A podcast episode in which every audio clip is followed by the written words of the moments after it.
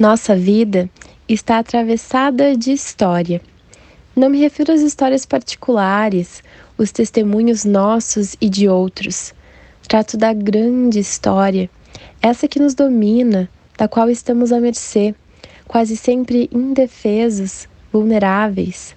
Os grandes fatos históricos, as guerras, as tragédias coletivas, tanto quanto os momentos mais grandiosos de conquista e superação, estão registrados na nossa intimidade, queiramos ou não. Essa realidade que coloca os sujeitos, frequente e infelizmente, em um naufrágio sem tábua de salvação, é conteúdo recorrente do romance moderno mesmo quando o herói pouco sabe ou pode frente aos grandes acontecimentos de seu tempo. É o caso de Camilo Mortágua, protagonista do romance de mesmo nome, de Josué Guimarães.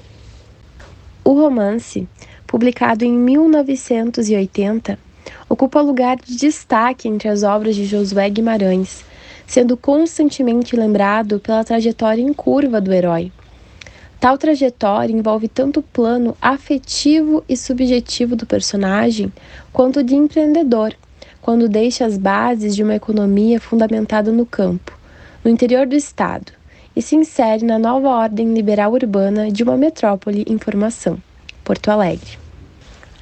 A história, centrada na vida do personagem Camilo Mortágua e de sua família, revive a historiografia gaúcha do final do século XIX até o golpe cívico-militar de 1964, por meio de uma comovente e instigante narrativa.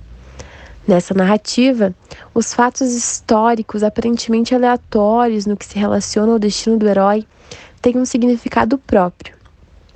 O descendente de uma importante família rural, apartado das grandes decisões políticas de seu tempo, sem reais vínculos com a nova ordem financeira do capital. É muito mais vítima do que operador da grande história do Estado e do país. Se algum spoiler está dado aqui, vale não tanto o final, mas o descaminho do herói. Camilo Mortágua, de Josué Guimarães, é da LPM Editores. E eu sou Yasmin Dornelles, acadêmica do curso de Letras da UPF. Este é o nosso Lombada à Frente.